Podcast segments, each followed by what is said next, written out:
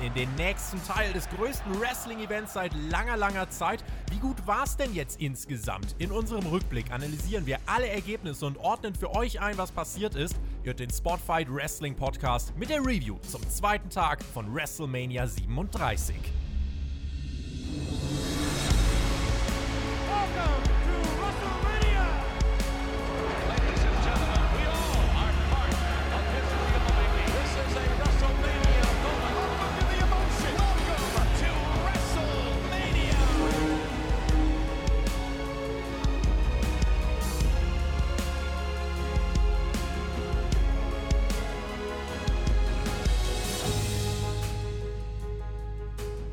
Leute, alle mitmachen hier. Komm. Wow, wow.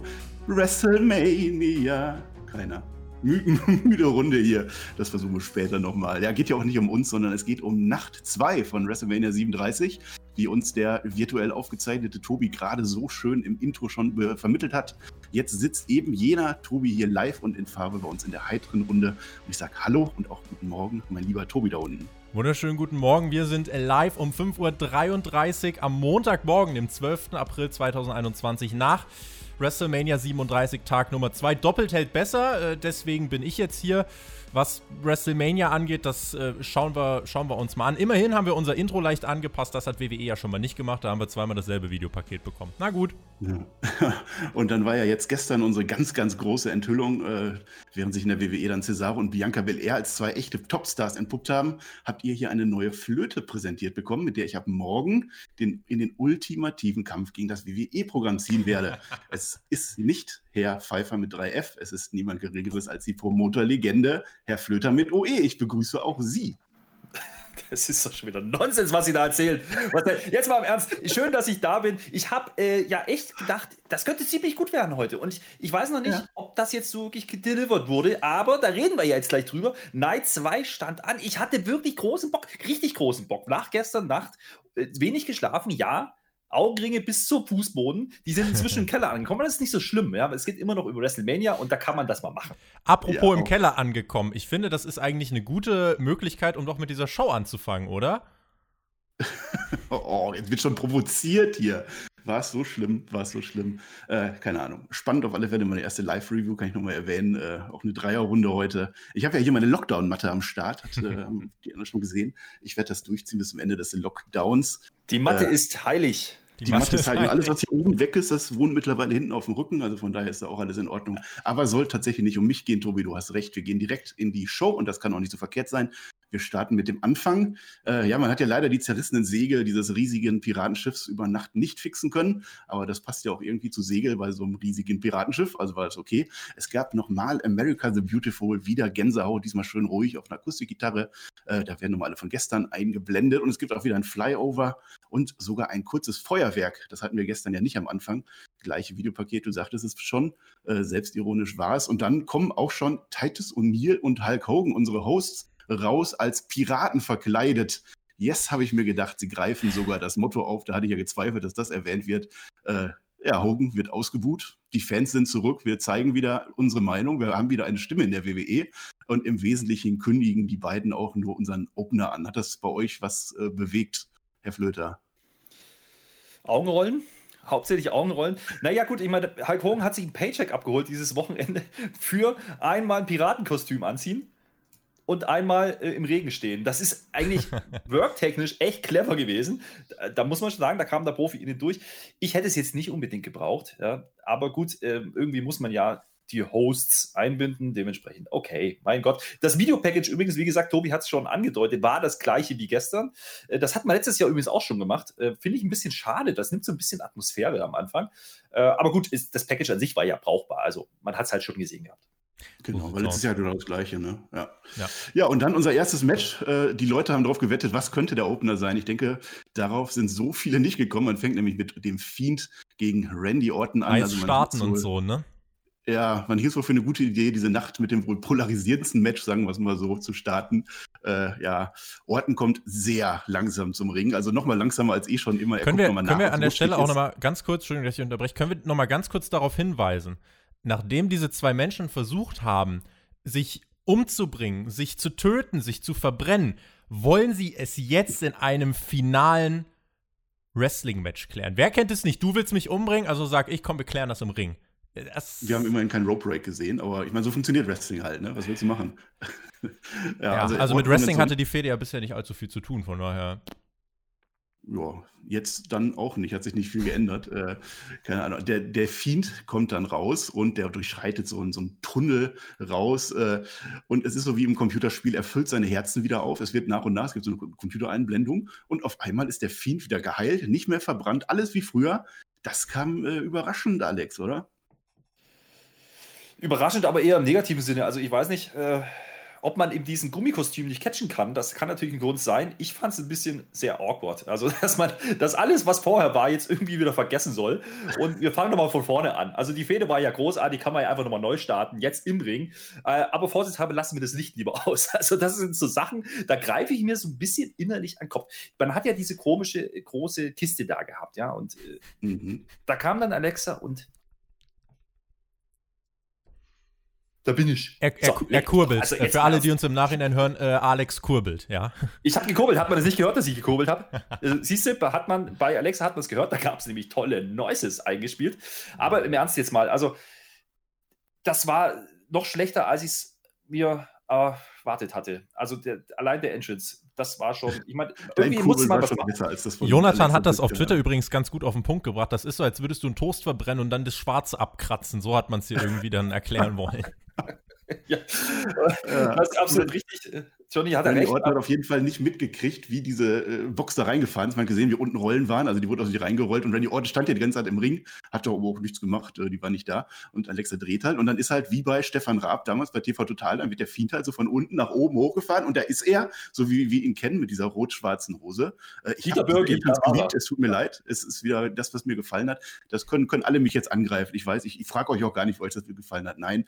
Äh, und ab dafür, dann geht das Match dann tatsächlich los. Es ist ein Wrestling-Match. Die Arena bleibt rot. Da gab es ja früher mal durchaus Kritik an diesem Roten. Das hat man dann einfach wieder neu eingeführt. Irgendwann schreit der Fiend Yowie, Wowie. Und ja, es wird ein Wrestling-Match, Tobi. Also, weil auch gerade wieder Leute im Chat schreiben, Tobi checkt die Story nicht und so. Ich kann euch gleich mal erzählen, was in diesem Match passiert ist. Äh, und das WWE übrigens hier zwei Menschen hat, die sich versuchen zu verbrennen und das in einem finalen Headlock klären wollen, ist nicht mein Problem. Ja, also das äh, nur mal davon ab. Dafür, Marcel, ich bin jetzt mal so ungeniert und greife dir weg, was in diesem Match passiert ist, ja? Gerne, gerne. Der Fiend no-sellt. Das komplette Match. Die dann ist ruhig, sehr da, ruhig. Dann gibt es irgendwann von Randy Orton ein RKO. Der Fiend wird gepinnt, weil es vorher eine Ablenkung gibt. Und zwar von Alexa Bliss. Und was für eine Ablenkung gibt es? Sie fährt aus dieser Kiste hoch und ihr die tropft die komplette, ihr tropft die komplette Schlotze aus den Ohren. und aus den Augen und aus yes. der Nase. Und der unbesiegbare Fiend, der alles genoselt hat in diesem Match, sieht das, bekommt einen RKO und dieser RKO ist mächtig. Er ist mächtiger als das Feuer bei TLC und damit ist der Fiend erlegen.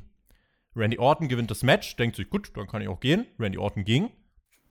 Und der Fiend stellt sich wieder auf, weil wen interessiert, dass ich das Match verloren habe. Schaut Alexa Bliss an. Die Fans sind verwirrt. Ja, das Licht geht aus. Alexa Bliss ist weg. Der Fiend ist weg. Es gibt Buhrufe. Ja, wir sehen übrigens, und das ist jetzt für alle Zuschauer auf YouTube, solche Leute hier, ja, die tun mir fast ein bisschen leid. Und mir schreiben Leute in den Chat, ich habe das Storytelling nicht verstanden. Vielen lieben Dank.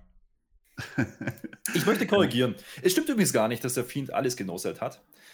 Er hat äh, beispielsweise am Ende ja den einfachen TDT vom Seil, den noselt er dann, da, da, aber die Scheiße raus, ja. Also den hat er gesellt. Lustigerweise vorher das Ding auf, auf, auf das Kommentatorenpult, da passiert nichts, da steht er auf und ist unantastbar. Und auf einmal äh, hat er einen Schwächeanfall gehabt. Und äh, das lag natürlich an der geplatzten Druckerpatrone, die da auf der Kiste saß auf einmal. Also ja, der Effekt war cool und man hat das ordentlich gelöst mit dieser Kiste. Das muss man ja schon zugeben. Also wir haben uns ja alle so ein bisschen gefragt, wie macht man das ohne Thunderdome und äh, Alexa umziehen wird schwierig, ne? gibt keine Cuts. Äh, das hat man ja durchaus clever gelöst. Das muss, möchte ich ja anerkennen. Und äh, Alexa Bliss war dann vielleicht auch schon das Highlight. Also nicht vielleicht, es war das Highlight. Äh, diese Aber es war immerhin ein Highlight. Von daher. Ja, äh, wir haben immer bei Raw gesagt, es ist Motorenöl, was da rauskommt. Also alles, was Randy Orton noch nicht ausgespuckt hat, kam da jetzt raus aus Alexa Bliss. Ein paar Minuten lang ist sie da am Rumtropfen überall. So ein bisschen wie Rudolf Giuliani damals, wer das gesehen hat. Äh, ja, äh, ich sag mal, es spaltet die Gemüter, was da passiert ist. Äh, weiß ich nicht. Ob das jetzt Sister Abigail war am Ende Vor oder wie das dann weitergeht. Nach dieser Story, wie wir sie jetzt erlebt haben, weil jetzt auch einige sagen, boah, krass, jetzt geht's erst richtig los, jetzt kommt Sister Abigail, jetzt kommt das krasse Storytelling.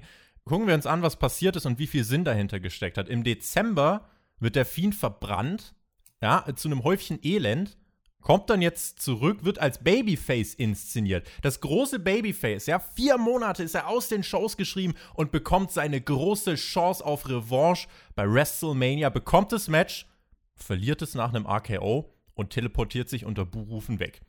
Das kommt also mhm. raus, wenn man auf die Leute hört, die sagen, ja, äh, warte doch mal ab, WWE hat da noch einen großen Payoff geplant.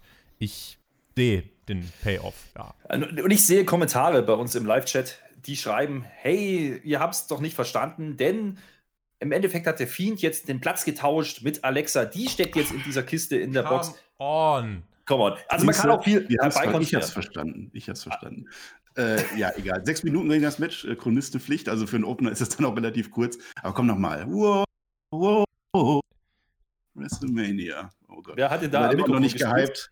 Ich möchte, ich möchte auch darauf hinweisen, dass dieser Opener, also beziehungsweise jetzt, als der Fiend sich dann wegteleportiert hat, waren insgesamt schon 30 Minuten der Show vorbei und ich mhm. kann euch zumindest jetzt aus meiner subjektiven Wahrnehmung sagen, das waren die erbärmlichsten ersten 30 Minuten, die ich, glaube ich, von einer WrestleMania gesehen habe bisher. Also die Crowd, die war sehr konfus, äh, sagen wir die mal. Die Crowd so. hat es nicht gemocht. Nee, nee, und es ging dann auch nicht besser weiter, um das jetzt äh, weiterzuführen, weil unsere beiden Piraten unterhalten sich backstage. Egel Bischof kommt dann noch dazu. Bailey nervt wieder ein bisschen rum, äh, hat die WWE wohl ein schlechtes Gewissen, dass man Bailey komplett vergessen hat auf der Road to WrestleMania, irgendwo an der Tankstelle oder so. Daniel Bryan bereitet sich auf das Main Event vor und dann, äh, wie war das, Flöte, hast du gestern gesagt, Spot 2 auf der Card ist der Wegwerf-Spot? Als Promoter? Das ist der Spot, wo man die Matches versteckt, die eigentlich keiner sehen will. Und das war auch heute so. Das Schlimme daran war aber nicht, dass man es verstecken möchte, sondern dass man dem Match dann trotzdem 15, 20 Minuten gegeben hat. Also ich bitte dich, ja, wenn schon Fiend und große Story, okay, die, die, muss, die muss mir nicht gefallen, aber dann gib den halt ein bisschen mehr Zeit, ja, und nimm da ein bisschen mehr weg. Also Tobi hat gesagt, das waren die erbärmlichsten ersten 30 Minuten. Ich erweitere, das waren die erbärmlichsten ersten 60 Minuten. Die erste Stunde war eine Katastrophe. Wer danach noch dran geblieben ist, der hat den Test von WWE bestanden.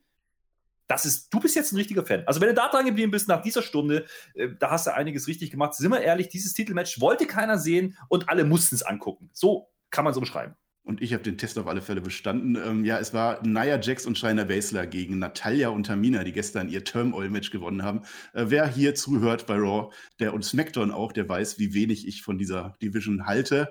Äh, und entsprechend war ich dann auch nicht ganz äh, gehypt. Ich habe mich gefragt, wo war Reginald? Der war nicht zu sehen, war eigentlich was Gutes. Äh, Nia Jax hat sich so Edelsteine ins Gesicht geklebt, die hat es offenbar dicke. Äh, was ich dazu sagen kann, Tamina gegen Nia Jax im Ring kann mich durchaus hypen. Fand ich durchaus interessant. Nia Jax mit einem Back Body Drop immerhin. Und dann, ja, gibt es CM Punk Chance. Leute, die Fans sind zurück. CM Punk ist zurück in den Fans, kann man auch mal sagen. Äh, ich würde sogar sagen, die Workerinnen, die haben sich durchaus Mühe gegeben. Äh, man konnte das Match am Ende sogar sehen, steinigt mich dafür. Äh, es gibt aber auch einige Botches. Natalia äh, botcht ein Hot Tech. Es gibt einen Pin, der bei 3,1 ist unterbunden wird. Und dann wird Tamina lange zerlegt. Ich bin King Kong, Bitch, sagt Nia Jax als nennenswerte äh, Szene. Tamina slammt Nia, die kickt aus. Superfly, Spash verfehlt. Scharfshooter an Nia, die ist aber nicht legal. Und dann aber Kira Fluder Klatsch von Shayna Baszler. Und zur Titelverteidigung. Es ist eigentlich relativ egal, wer diese Gürtel hat. Wichtiger wäre gewesen, wenn man Nia Jax und Shayna Baszler endlich gesplittet hätte. Und äh, ja, Alex, du hast schon angesprochen, die Matchzeit. Wir hatten 14 Minuten äh, und das waren zweieinhalb Minuten mehr als gestern Cesaro gegen Seth Rollins. Ja, vor allen Dingen, das Match hört sich ja vor allen Dingen schon langweilig an, wenn du das so vorliest. Und das war die Schnellfassung. und ich habe Tobis, hab Tobis Gesichtsausdruck dabei beobachtet. Er hat auch schwer geatmet. Und das war nicht vor Freude. Ähm, mhm. Ist aber schön, dass du den Back-Body-Drop abfeierst. Äh, ich würde jetzt sagen, äh, bei aller Kollegialität, die wir in Zukunft entwickeln werden, hier im Team WWE, ja, da muss ich dir leider widersprechen. Also, Entschuldigung, das weder Raw würdig, noch Pay-Per-View würdig und gar nicht. Hast du schon mal Nia Jax so fliegen sehen? Sie hat sich gedreht und gespinnt und sie lag und komm, egal. Komm, komm, völlig egal. Ich glaube, die, die Crowd in der, in, der, in der Arena hat auch gedacht nach dieser Stunde, dass es immer noch, oh, dass es auch heute noch so eine Regenverzögerung gibt, weil jetzt fing, fing die Show dann eigentlich erst an. Äh, Tobi, du verzeihst mir, dass ich deine Stimme zu dem Match jetzt nicht einhole. Naja, naja, ich, möch, ich möchte, ich, ich möchte, ja, ich möchte nur kurz, also ja, ich werde gar nicht auf das Match weiter eingehen, da bin ich bei Alex. Ähm, es okay. gibt nur eine Sache. Du hast dann dieses Match, was übrigens, und das ist der große Fehler im System, das war das zweitlängste Match an diesem Abend. Ja, also das möchte ich euch nur noch mal sagen, weil wir werden nachher vielleicht mal festhalten, oh, da hätte es ein paar Minuten länger sein können. Hier haben wir das zweitlängste Match des Abends gesehen. Und vor allem, du hast eigentlich hier gegen hier, irgendwie sind Termina und Natalia dann die Faces in dem Match. Und dann schreibt mir jemand auf Twitter, unpopuläre Meinung, aber ich fand das Match echt stark und war am Ende sogar richtig drin. Hätte nie gedacht, dass ich einmal Tamina anfeuere, wo ich mir denke, klasse WWE, du schaffst es, dass Leute sogar hinter einem Team stehen und was machst du? Du lässt sie verlieren. Herzlichen Glückwunsch. Damit auch wirklich komplett die letzte Hoffnung ad absurdum geführt. Genau wie gestern, ne? die Heel-Niederlagen. Und ja, das war deren Entscheidung, keine Ahnung, weiß ich nicht. Aber es wurde ja jetzt besser das kann ich jetzt hier so behaupten. Vielleicht äh, seht ihr das dann auch anders, aber es wurde besser. JVL gesellte sich zu den Kommentatoren und es gab Kevin Owens gegen Sami Zayn. Äh, und vor allem ist das jetzt egal, was passiert oder passiert nicht. Es ist das Märchenmatch dieser beiden Lifetime-Freunde, Zayn und Owens. Endlich mal bei WrestleMania. Das kann einen freuen. Sammy kündigt dann auch seinen Ehrengast an. Äh, Logan Paul soll jetzt diese Nacht retten. Das war offensichtlich die Idee der WWE dahinter. Äh, zum Match selber. Es war ein kurzes Match, aber es war ein sehr schönes Match und auch ein, ein historisches Match, weil äh, die beiden, die gehen so ein bisschen die Moves der Vergangenheit durch. Also von Kevin Steen und El Generico war viel dabei. Zum Beispiel gab es einen Attempt einer Package Powerbomb, der, glaube ich, mittlerweile verboten ist in der WWE. Zumindest wird er sehr selten noch gezeigt. Wir haben nochmal äh, Battleground 2016, dieser Helluva-Kick, äh, als Sami Zayn dann Kevin Owens umarmt. Äh, kleine Info dazu gibt es einen schönen Wrestling-Story auf dem Perkins WWE-Kanal. Da haben wir genau geguckt, was diese Umarmung bedeutet hat. Äh, und am Ende gibt es dann aber den Stunner und Sami Zayn verliert ohne jeden Zweifel nach nur neun Minuten am Ende und Logan Paul klatscht Beifall, Tobi. Äh, hat Logan Paul diesem Match äh, was gegeben? Hat er abgelenkt, weil oft auf ihn ge äh, ge äh, gezeigt wurde oder äh, war das jetzt okay zur Storyentwicklung? Also Logan Paul hätte dieses Match jetzt nicht gebraucht. Er war am Ende da, um Stunner zu fressen. Das kaufe ich im Zweifelsfall von mir aus. Ähm, aber er war jetzt keiner, der die Story hier vorangetrieben hat. Die Story lebt natürlich von Sami Zayn und ähm, Kevin Owens. Shoutout übrigens an WWEs Video-Editoren, die es wirklich schaffen, selbst bei einer fast nicht vorhandenen Story Storyline immer noch so ein Epos im Voraus rauszuhauen, wo ihr denkt, krass, ich muss Raw und SmackDown gucken. Äh, Spoiler, nein, müsst ihr nicht. Ihr könnt unsere Podcasts weiterhören. Ähm, ich hätte mich gefreut, wenn die Kommentatoren mehr auf diese Callback-Spots eingegangen wären. Sie haben sich sehr viel mit Logan Paul beschäftigt. Äh, am Ende war es dann doch relativ klar. Ähm, man hat dann eben gesagt, so, Owens, der beste Freund von Zane, äh, prügelt ihm die Vernunft ein und gewinnt dann das Match. Fand ich okay. Äh, angesichts der Tatsache, dass das Match davor 14 Minuten geht und das 9, finde ich als seichte Kritik, das hier darf ein bisschen länger gehen. Aber mhm. wie auch gestern, das dritte Match hat, äh, ja, war bisher das Beste des Abends. Man muss aber auch sagen, die Latte lag hier nach der ersten Stunde wirklich im, unterm Keller, mehr oder weniger. Insofern war es auch nicht schwer, aber äh, Zane und Owens haben das gut gemacht. Die haben das gut gemacht, absolut. Ähm, da gab es aber sogar einige Sachen, die, die so nebenbei passiert sind. Zum einen tritt äh, Logan Paul auf als Kenny Omega Double, ja, also hat mich sehr an ihn erinnert. Das war schön. Äh, das hat die AEW-Fans abgeholt. So macht man das, WWE. Aber im Ernst, äh, das Beste an diesem ganzen Match, neben die ganzen Bomben, die da gefressen wurden, das war alles cool, das war alles äh, fein, da habe ich gar kein Problem mit gehabt. der Kommentar, ja, also Corey Graves rettet einmal Michael Cole, weil er den Move falsch benennt und mit dem Nachsatz, ja, ich rette dich jetzt hier vom Internet. Das war wunderschön, da habe ich mich ein bisschen gefreut. Das sind so die Kleinigkeiten, die man dann eingebaut hat. Warum da jetzt JBL mit am Kommentatorenpult sitzen musste, weiß ich nicht so richtig. Äh, das sind Keine Ahnung. WrestleMania-Verträge. Das machen sie jetzt. Wahrscheinlich. Der, der brauchte doch sein Paycheck. Äh, ist aber auch nicht schlimm. Also, wie gestern, ja, Match 3 war dann der Auftakt für mich. Nur, dass, wie gesagt, die erste Stunde noch schlechter war als gestern. Gestern waren es ja bloß schlechte Gefühle, heute war es auch schlechtes Wrestling. Also das muss man schon nochmal unterschreiben. Aber der Aufbau der beiden Nächte hat sich zu dem Zeitpunkt sehr geähnelt. Das habe ich auch so empfunden. Und äh, leider muss man auch sagen, Stain Owens war okay, war gut, war aber nicht so gut wie gestern Cesaro und Seth Rollins. Äh, wenn man das vergleichen möchte, ähm, habe ich das Match nicht so stark gesehen wie gestern die beiden. Aber gut, äh, geschenkt. Sammy hat uns gerettet. Am Ende der Sieger ja, habe ich nicht erwartet in der Form. Und dann gab es natürlich noch den Stunner gegen Logan Paul. Damit ist die Geschichte mit Logan Paul dann hoffentlich auch erledigt und äh, der kann wieder seine Videos machen und dann ist gut. Ähm, was soll's, ja? Also Spot für einen, für einen Medienmenschen, den man da eingebaut hat. Äh, und es gab halt den Stunner. Okay, geschenkt. Den hat aber trotzdem, also Logan Paul wurde ausgebucht und deswegen war es am Ende auch als kleiner, schöner Moment äh, ganz gut, dass Owens ihm noch den Stunner äh, gegeben hat. Das war das erste Mal so etwas wie Genugtuung in dieser Show, denn es gab Buhrufe nach dem ersten Match, es gab Buhrufe nach dem zweiten Match und hier gab es das erste Mal nach einer Stunde und 15 Minuten in dieser Show auch Jubel. Immerhin, immerhin nach einer Stunde WrestleMania, ja. Kann ich auch nicht schön reden, aber das Match, Kampfkunst, würde ich sagen, es war schon schön. Und Riddle gegen Seamus würde ich sogar auch sagen, es war auch schön, hat mir auch gefallen in dem Fall. Äh, Riddle, der scootert so vor sich hin, erstmal Backstage und dann lässt er sich den Er lässt sich den Hall of Fame Ring vom Great Kali an dessen gigantischer Hand zeigen. Äh, für mich oh, springt da wieder ein, Pen ein, Peniswitz mit drin, sagen wir es ganz offen. egal, AWD kommt dazu, man redet über Business, egal. Und dann scootert Riddle die Entrance-Ramp runter und das würde ich unironisch als WrestleMania-Moment bezeichnen, oder nicht?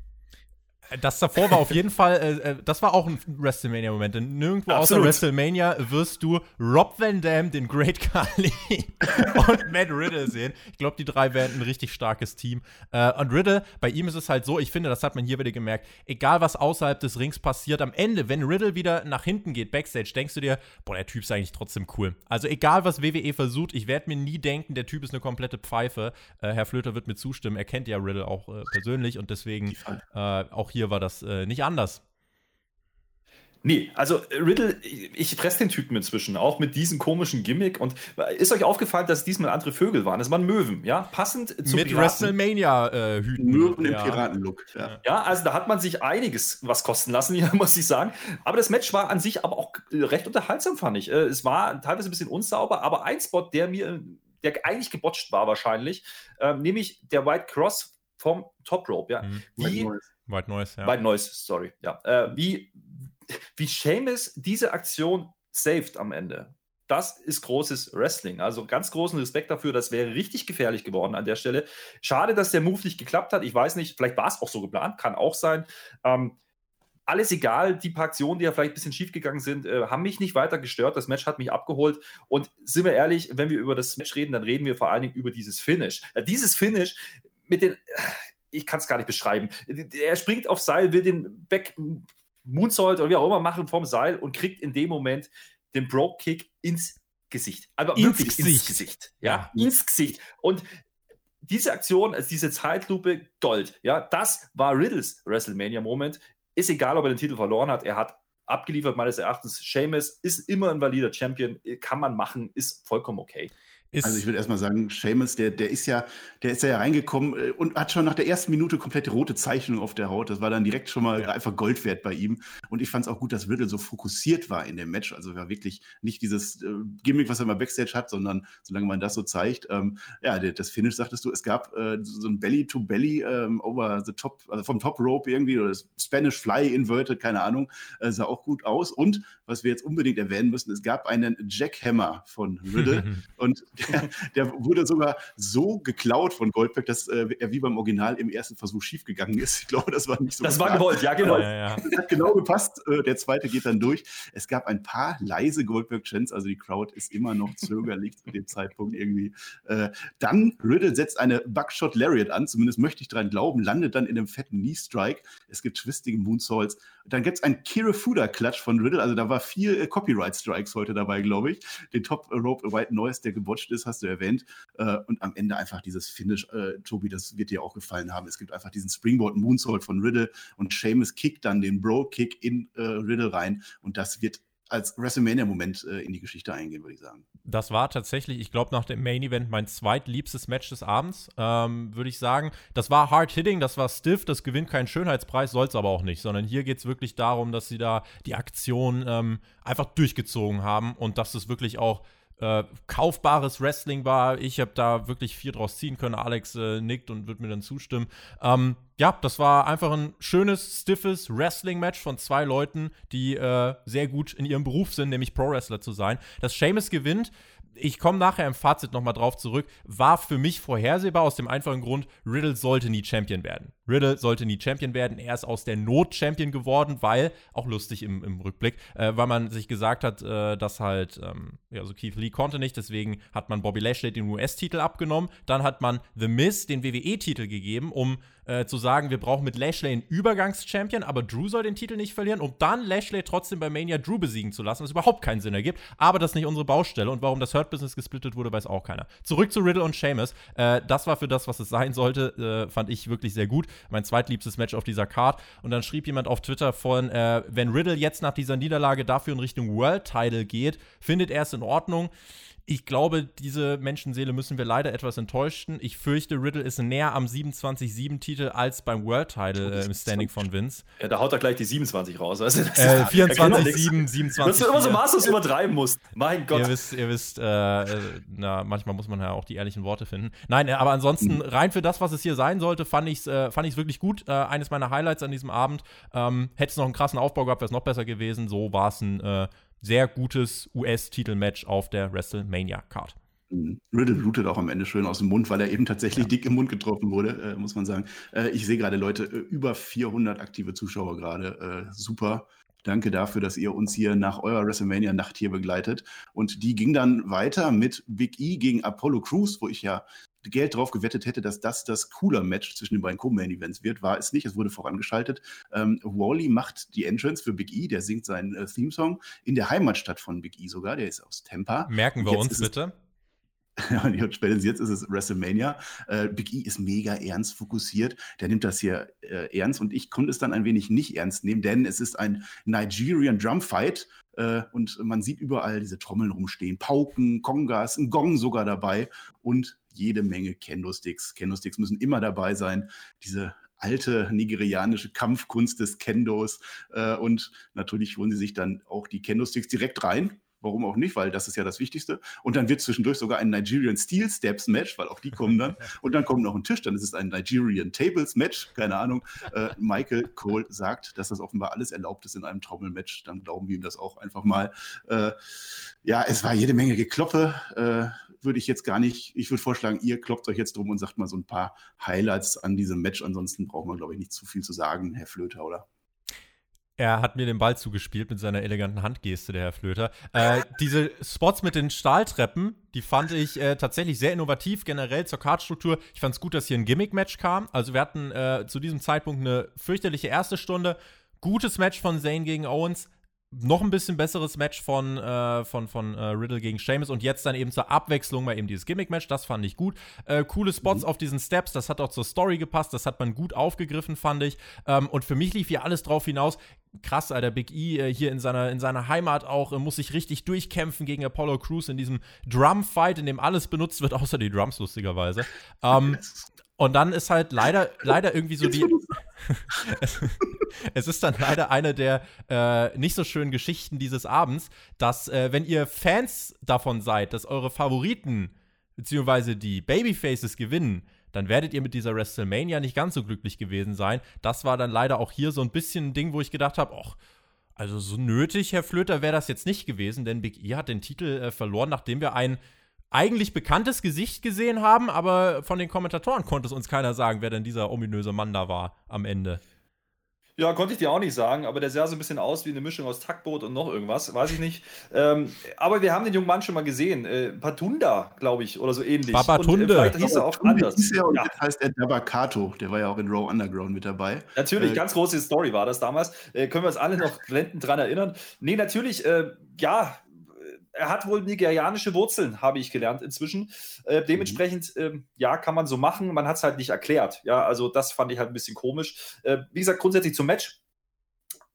Ja, also der große Gong aus Nigeria, der da rumstand, den hätte ich gerne gesehen. Hat man halt nicht gemacht. Interessant auch, dass äh, die ganze Zeit Apollo immer irgendwie Sachen aufbaut und dann selber reingeht. Das ist ja Wrestling einmal eins, das macht man so, ja, in einem guten Wrestling-Match. Äh, es war im Endeffekt einfach ein No-Holds-Bart, ja. Und man hat die äh, Treppe wieder eingesetzt, weil man sie im Aufbau hatte. Ja. Das ist auch okay. Ähm, am Ende zu entscheiden, dass der Titel wechselt, finde ich richtig. Ich hatte das, glaube ich, auch getippt, äh, denn sonst wäre dieses Gimmick durch, ja, von, von äh, Apollo, den Nigerianer, den Krieger. Ja. Ähm, ja. Man kann jetzt darüber streiten, ob dieses äh, Gimmick jetzt geglückt ist oder nicht, ähm, aber wenn man es behalten möchte, dann musste man ihm jetzt den Sieg geben und damit auch den Titel. Und ich glaube, das ist gleichzeitig auch der Startschuss für Big E's Main Event Karriere. Und dementsprechend kann ich damit das leben, ähm, dass man auch hier ja ein Stück weit einfach auf diesen Wohlfühlmoment geschissen hat. Das muss man ja so deutlich sagen. Hm. Ähm, das finde ich ein bisschen grenzwertig, weil man es ja jetzt schon, und da reden wir noch gerade über die letzten Matches, zu oft gemacht hat. Und äh, das trübt so ein bisschen Night 2. Kann ich schon vorwegnehmen. Marcel. Ja, waren ja einige Sachen, die diese Nacht getrübt haben, ja. Äh, also zu dem Dabakato nochmal, also er ist halt so als nigerianischer General oder so gekleidet, also der scheint jetzt irgendwie in der Crew da mit drin zu sein. Ähm, und es war, ich habe das direkt nachgeguckt, keine rassistische Schiene wieder, von wegen, das ist der Schwarze, den stecken wir da rein. Ähm, Babakato ist, äh, Dabakato ist ein Pole, aber er hat nigerianische Wurzeln und dann finde ich das auch super, dass man sich dann überlegt, gut, dann nehmen wir so einen da rein und der wird dann jetzt wahrscheinlich Apollo Crews, äh, der wird ja Omos von Apollo Crews, sehe ich hier gerade im Chat. Also er ist Pole, hat nigerianische Wurzeln und teilt sich einen Kleiderschrank Kleiderschrank mit Hulk Hogan, wie wir gelernt haben heute. Uh, also welche Ehre. Ja. ja, gut, man kann ja, man kann ja Ricochet und Alistair Black auch nicht in jedes Kostüm stecken. Also dementsprechend ist das schon okay. ja. äh, und hier hatte man noch einen Bezug. Äh, das wird man ja sicherlich noch erklären, äh, was es damit auf sich hat. Wir kriegen anscheinend jetzt irgendwie so ein Nigeria-Stable, ja? ja? oder zumindest mal eine Gruppierung äh, rund um Apollo. Mal was anderes, ja, sehr, sehr äh, einfach gestrickt, die ganze Geschichte, okay, geschenkt. Ähm, genau. Aber Apollo hatte nicht viel zu verlieren, ja. Also er stand ja so ein bisschen im, im Niemandsland, dementsprechend ja. kann ich damit durchaus leben. Ich bin übrigens dann bei Herr Flöter, wenn er sagt, äh, dass es gut, wenn Big E dann jetzt in Richtung Main Event geht.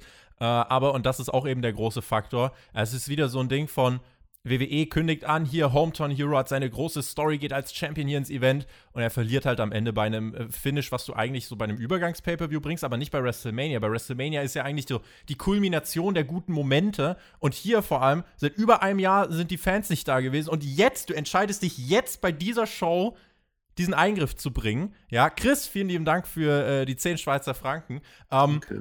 die, äh, du entscheidest dich jetzt quasi dann diesen Heal-Sieg zu bringen, um dann Big E ein Face-Payoff im leeren Thunderdome zu geben. Das ist etwas, was ich persönlich nicht verstehe. Äh, und das ist nachher fürs Fazit aber nochmal was, was wir da besprechen werden. Äh, aber ansonsten, ja, ich werde die Story jetzt noch nicht verurteilen als negativ, weil wir warten erstmal ab, was jetzt kommt. Wenn äh, Apollo und Dabakato jetzt einen auf AJ und Omos machen, haben wir halt eine Smackdown-Kopie davon. Okay, äh, wenn Big E jetzt Richtung Main Event geht, dann fände ich das zumindest mal eines der positiven Aspekte, die man hier äh, draus nehmen kann. Um übrigens noch die Nachricht von Chris vorzulesen, der uns gerade gespendet hat. Großartige Heelsiege heute mit Reigns. So sammelt man großes Heat, der dann zu einem riesigen Babyface-Sieg eines anderen führen kann. Brian und Edge sind nicht die langfristige Zukunft. Danke, ihr drei. Danke, Chris. Auf diesen Kommentar werden wir, denke ich, im Main Event dann nochmal eingehen können.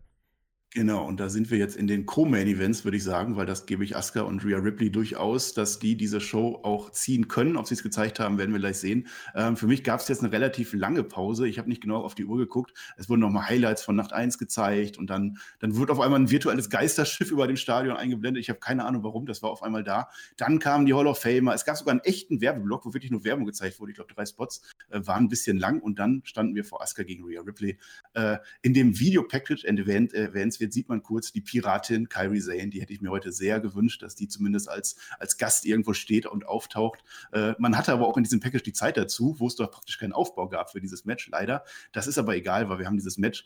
Ähm, der äh, Theme-Song von Rhea Ripley wird live performt. Äh, Rias Mund ist wie immer schwarz bemalt und in dem Fall ist es zum Glück kein Motorenöl, diesmal nicht. Äh, und ich fand, das Match hatte eine gute Story, die sie mir erzählt hat, aber ich fand es nicht, ähm, also der es war nicht Funke hat also, gefehlt, der überspringt. Der Funke hat irgendwie gefehlt. Ich kann es nicht sagen. Vielleicht war ich auch zu dem Zeitpunkt ein bisschen müde. Ich habe das von euch auch schon gehört, dass ihr da so ein bisschen down wart und die Augenringe bei Herr Flöter und so. ähm, weiß ich nicht, es hat nicht ganz gezogen, aber ich erkenne an, dass es so einen Matchplan gab. Also Asuka wollte ihre Schnelligkeit ausspielen. Rhea ist mehr das Powerhouse, ähm, dem Asuka dann geschickt ausweichen kann. Und das war dann halt so ein bisschen langsam vielleicht, aber okay, ähm, Rhea zimmert voll in den Turnbuckle rein an einer Stelle. Das war dann die Intensität, die man brauchte. Und Rhea hat sich einfach gut vorbereitet und die kann lange mithalten. Äh, die wird sogar frech, sie wird sassy und, und sie spielt mit Asuka zwischendurch, die Brutalität kommt dann durch äh, und man merkt dann so langsam aber auch, dass Rhea Ripley vielleicht Asuka ein bisschen unterschätzt hat an der Stelle. Äh, die kommt dann zurück ins Match. Es gibt ein DDT vom Apron runter auf den Stadionboden, sah brutal aus. Äh, Rhea stompt sich dann den Frust über letztes Jahr aus der Seele an Asuka. Asuka liegt auf dem Boden, ist wehrlos, wird gekickt und gekickt und ja, Rhea gehen aber so ein bisschen die Ideen aus an der Stelle. Jetzt müssen die Moves kreativer werden. Ist ja auch WrestleMania, habe ich mir gewünscht. Äh, Asuka hat da die Schnelligkeit verloren. Jetzt muss Asuka über Armbars kommen und Submissions und sie würde gerne den Asuka-Lock ansetzen und den Sack zumachen. Aber nein, Rhea Ripley lässt das nicht zu. Es kommt zum Riptide und Rhea Ripley bekommt den Sieg. Sie bekommt ihren WrestleMania-Moment. Die Crowd war da. Letztes Jahr Charlotte Flair hat ihn ihr genommen und jetzt ist Rhea Ripley unsere neue Raw Tech Champion, Herr Flöter. Halleluja. Also sorry, das war nicht nur gefühlter Tiefpunkt bei mir. Ich glaube, das war einfach ein Downer. Ja, also dieses Ding, wer da die Geschwindigkeit gefunden hat, und das hat sich jetzt einigermaßen ordentlich angehört, was du da vorgelesen hast, ich habe es alles nicht gesehen. Sorry, dieses Match war mir zu lahm. Also wir reden hier von einem Co-Main-Event auf einer Card, die nicht ja, so stark war bis dahin und dann kommen die beiden raus, die ja können, ja, die wirklich können und dann kommt so ein Match bei raus, da muss ich mich einfach aufregen und schrei hier rum, genauso wie ich angeschrieben wurde bei diesem Entrance. Da kommt was mit Brutality und bla bla bla und dann kommt so ein Stinker raus. Jetzt mal im Ernst, was soll denn das? Also das kauft doch kein Mensch. Ich werde es versuchen, etwas diplomatischer zu formulieren. Die Show ging hier zweieinhalb Stunden. Das war so ein bisschen ich weiß nicht äh, warum, aber irgendwie scheint es ja bei allen dann so gewesen zu sein, bei Marcel, beim Alex, bei mir, ähm, dass wir da so irgendwie alle diesen Punkt hatten, wo wir durchatmen mussten und dieses Match war nicht ja, so. hätte der Drumfight besser getan. Und es war einfach. Vielleicht, äh, ja. Es, es, es, hat einen irgendwie nicht mitgenommen. Es war nichts, was man wirklich negativ sagen kann, sondern der Funke ist einfach nie übergesprungen. So, und das Problem ist, äh, beide können dafür, glaube ich, gar nicht mal so viel. Die Chemie von beiden war jetzt vielleicht nicht perfekt. Sie haben das Match äh, aber halt eben auf, einem, auf eine sehr langsame Art und Weise bestreiten müssen. Und das ist eben nicht das, was es hier in der Card gebraucht hat. Äh, die Chemie war jetzt nicht ganz perfekt, das Selling war nicht ganz perfekt. Einfach so Kleinigkeiten. Plus, natürlich, es gibt hier keine große Story im Voraus. Die Story im Voraus ist, Rhea kommt halt und will den Titel von Asuka. Und deswegen kam auch das Finish aus dem Nichts, denn dann pinnt Rhea Asuka hat jetzt den Titel. Vergleich das mal mit der schon eigentlich schlechten Story von Bel Air und Banks. Die hat man wenigstens im Main Event gestern so gut erzählt, dass wir uns alle richtig freuen konnten. Bel Air endlich Champion. Und hier bei Rhea, da geht dann der Riptide durch, das Cover und ah, Rhea's Champion. Ich freue mich total für sie, aber hab das so hingenommen und hab gedacht, ah, cool. Ähm, ah, das ja, war jetzt schon das schade, Match. Ne? Und das ist irgendwie. Mhm ja, nicht, also das hat mich ehrlich gesagt ein bisschen enttäuscht. Plus, äh, also dieses Match ging auch, äh, also es ging auch knapp 14 Minuten, nicht so lang wie das äh, Frauen-Tag-Team-Match übrigens. Ähm, aber das ist halt, ja, hier war das Tempo nicht mhm. gut gewählt, leider. Mhm, ja. Ja, ja, absolut. Ein bisschen ratlos jetzt, ne, Flöte. Ja, ja, was will man sagen dazu? Ich meine, im Endeffekt, ähm, sie haben es verkackt. Man muss mal auf den Punkt bringen. Also das Match, wer auch immer dafür schuld war und wer sich ausgedacht hat, dass man das Slow-Paced angehen müsste, der hat es verkackt. Äh, und wenn man nicht möchte, dass man einen Showstealer vom Main Event hat, was ich ja durchaus verstehen kann, dann muss man das Match anders platzieren und dann muss man mehr abliefern. Hier geht es immerhin um den mithöchsten Frauentitel, ja. Und mhm da kann ich nicht nachvollziehen, da kann ich jetzt auch keine Rücksicht drauf nehmen. So viel, wie ich gestern loben konnte, ja, über die Frauen, muss ich heute einfach sagen, das hat nicht gereicht und man hat vor allem Rhea Ripley damit keinem Gefallen getan. Ja? Es wirkt jetzt so erzwungen irgendwie dann, ne? Es wirkt erzwungen, hm. es wirkt mhm. so, ja, das war jetzt halt ein Jahr verspätet, weil letztes Jahr haben wir es nicht gemacht wegen Charlotte und sorry, ich kaufe die Nummer kein Stück. Kein Stück. Ich gönne ihr den Moment wegen mir, den hat sie sich aufgrund letzten Jahres verdient, aber nicht für das, was jetzt da passiert ist. Ja. Und ähm, jetzt ist man gefordert, äh, ja, den Raw Women's Title wieder ja irgendwie Glanz zu verleihen. Und das wird äußerst schwierig nach so einer Leistung. Rhea braucht halt Momentum. Letztes Jahr kam sie von NXT gegen Charlotte als Champion und hatte Momentum. Dieses Jahr kam sie ohne Titel und ohne Momentum von NXT und ist jetzt Champion. Das wirkt halt leider äh, dann nicht so harmonisch, das stimmt. Ja, und vor allen Dingen, wenn ich jetzt gerade lese im Chat auch, da kommen äh, sehr viele Kommentare, ja, der Entrance war das Beste am Match.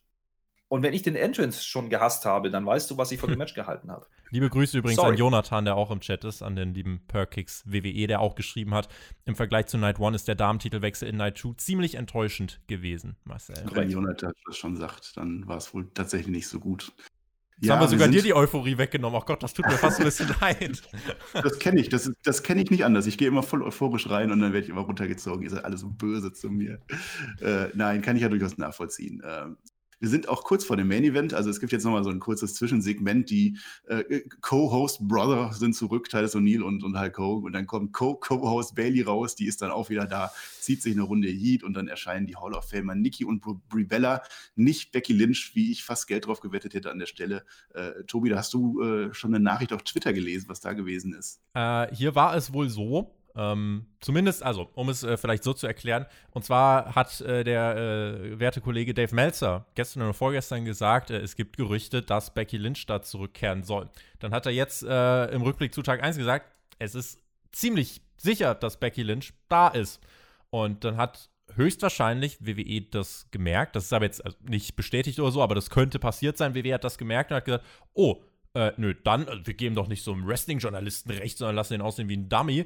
Und deswegen schicken wir hier vorm Main-Event Hogan und Titus O'Neill raus und Bailey. Und der große Payoff sind dann die Bella Twins. Und das war übrigens ein Moment, und das finde ich jetzt sehr gefährlich, weil wir werden noch über die Fans dann im Main Event sprechen. Die Bella Twins kommen raus, es gibt offensichtlich Buhrufe. Du hörst richtig, wie die Buhrufe runtergezogen werden des Live-Publikums und der Jubel aus der Thunderdome-Tonspur draufgelegt wird, damit es sich so anhört, als würden die Bellas bejubelt werden. Die verprügeln Bailey, posieren dann mit Hulk Hogan. Ja, das ist das Dreier-Heel-Gespann dieser Nacht. Eigentlich für alle Fans gewesen.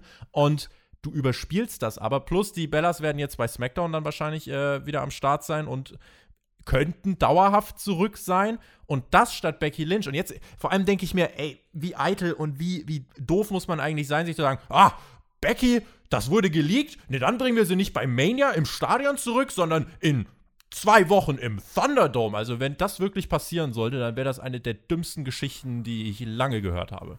Und noch viel dümmer wäre, wenn das mit den Bella Twins wirklich stimmen sollte. Wir erinnern uns, wir hatten ein Women's Tag Team Match an Spot 2. Das ist dieser Spot, den wir schon wieder verdrängt haben. Heel versus Heel. Jetzt kommen die Bella Twins wieder, kriegen Pops vom Band. Ich möchte da nichts reininterpretieren. Ich will da vor allem deswegen nichts reininterpretieren, weil das kein Mensch sehen will, verdammt nochmal. Die WWE hat in der Pandemie-Ära gelernt, dass man sogar umdrehen kann. Sonst haben sie ja immer runtergepegelt, die Boost, und jetzt wissen sie, ah, wir können aber auch positiv was reinbauen. Ja. Das finde ich sehr gefährlich ja. tatsächlich. Das finde ich wirklich gefährlich, weil, äh, wenn jetzt auch die Crowds zurückkommen, wer garantiert uns denn, dass WWE das nicht dauerhaft macht? Und ich fand es schon an Tag mhm. 1 teilweise schwer zu unterscheiden, ähm, was kommt da jetzt gerade äh, vom Publikum rüber. Und äh, zum Glück, weil ich immer wieder ein bisschen Kontakt auch ähm, mit, mit äh, Leuten hatte, die die vor Ort waren. Äh, es gibt dann auch gleich beim Main Event, äh, kann ich euch auch mal beschreiben, was denn wirklich die Stimmung vor Ort war. Äh, und hier bei den Bellas war es zum Beispiel auch so, die wurden, wie gesagt, massiv ausgebuht, während es sich bei der Live-Übertragung fast so ein bisschen angehört hat, als wären die eigentlich ganz gut gefeiert worden. Ja. Weil gerade auch die Frage kommt mit den Bella Twins, äh, ob da nicht eine schwanger ist du hängst hinterher, ja. Total Bellas. Die haben mittlerweile hinterher. schon ihre Serie ja. übers Schwangersein ich, abgeschlossen. Ich, ich spoiler das. Äh, Können wir über WrestleMania reden? Ja, Können genau. wir bitte weil jetzt ist WrestleMania Main Event. So, Entschuldigung, war wir waren doch gerade noch beim großen Titelmatch der Damen. Haben wir das, das vergessen? War auch einem WrestleMania Main Event würdig, was da passiert ist. Da lasse ich keine zwei Meinungen zu. Denn jetzt heißt es wirklich, wow, wow. WrestleMania, WrestleMania 37 Tag 2. Wow. Yo. Ah, die Yes Chance, sie sind zurück in diesem Universum und zwar nicht von der Konserve, sondern echt. Es waren echte Menschen, die haben Daniel Bryan gefeiert und dann kam Edge raus. Natürlich Gänsehaut. Ich muss gestehen, sogar bei mir die erste Gänsehaut der Nacht erst, leider. Äh, Edge hat eine Jacke im Stile eines zerrissenen Piratensegels an, als hätte er dieses Wetterchaos gestern schon vor Wochen geahnt und seine Gier so gestaltet, so kam es mir vor. Äh, dann kam Roman Reigns, nettes Detail. Äh, er, äh, Paul Heyman und Jay Uso, die kommen mit diesem Blumenhalsschmuck heraus, so schön in Rot. Ein Lay wie ich gelernt habe, heißt das, der Tribal Chief hat natürlich die Tribal Chief-Version davon. Wer auch geguckt hat, wird sehen, die sah etwas anders aus. Also man hat sich auf diese Details gestürzt und dann war es einfach Biggest Time Feeling, das best aufgebaute Match dieser Card, dieser zwei Nächte. Roman Reigns, der geht direkt auf Daniel Bryan, genauso habe ich das erwartet. Edge geht dann auf Reigns. Äh, Jay Uso, der macht sofort den Spielverderber, der greift sofort Daniel Bryan an außerhalb des Rings, dann sogar auch Edge. Offenbar ist sich Reigns nicht mehr ganz so sicher nach dem Abtappen gegen, Daniel Bryan und lässt sich schon von Anfang an helfen. Edge zerhämmert Reigns dann und die dient dann Jay Uso auf die Ringtreppe und der wird rausgebracht. Äh, und Herr Flöter, so aus Booker Sicht, das war, glaube ich, gut, dass man diese Heat jetzt mitgenommen hat, aber dass Jay Uso dann auch für weite Strecken dieses Matches weg war. Ja, also definitiv, das war der Spot, um ihn erstmal rauszunehmen und ähm, ja, diese, diese Unverhältnismäßigkeit, die da einfach auftritt, es ist ein Triple Threat, äh, No DQ, muss man dann tun, weil wenn er mit am Ring ist, das wird, es, es, will, wie will man es zu Ende bucken? Ja, das macht keinen Sinn. Ich möchte aber noch ganz kurz zu den Entrance zurückkommen. Was mich sehr, sehr überrascht hat, ist die Reaktion auf Roman Reigns gewesen, ja. Denn da kommen drei Leute raus und die werden alle drei gefeiert. Roman Reigns wird bei WrestleMania gefeiert, dass wir das nochmal sagen können. Ne? Und das also. ist der Punkt, wo ich jetzt für euch eingreifen jetzt. werde. Erstmal werde ich euch sagen, das hier war das erste Mal bei dieser WrestleMania, dass ich richtiges Big-Time-Feeling hatte. Das fühlte sich an wie ein Marquee-Match. So, es war jetzt. halt das letzte Match in zwei Shows. Das muss man auch mit einordnen. Aber das war Big Time und zu den Reaktionen was ihr jetzt gehört habt, ist, alle wurden bejubelt. Was ist tatsächlich passiert? Daniel Bryan hat vor Ort, also ich habe die Bestätigung von Leuten vor Ort, Daniel Bryan hat vor Ort eine 50-50 Reaktion bekommen. Es gab Leute, die haben ihn bejubelt, es gab Leute, die haben ihn ausgebuht und es gab Leute, die haben gesagt, ah, Daniel Bryan. Es gab Edge, der wurde bejubelt wie ein Top-Star. Edge wurde gefeiert, die Leute haben ihn geliebt, sehr, sehr viel Jubel. Und Roman Reigns wurde weitestgehend ausgebuht. 70, 80, 90 Prozent haben Roman Reigns ausgebuht, haben wir auch im Laufe des Matches gehört. Das war die Reaktion vor Ort.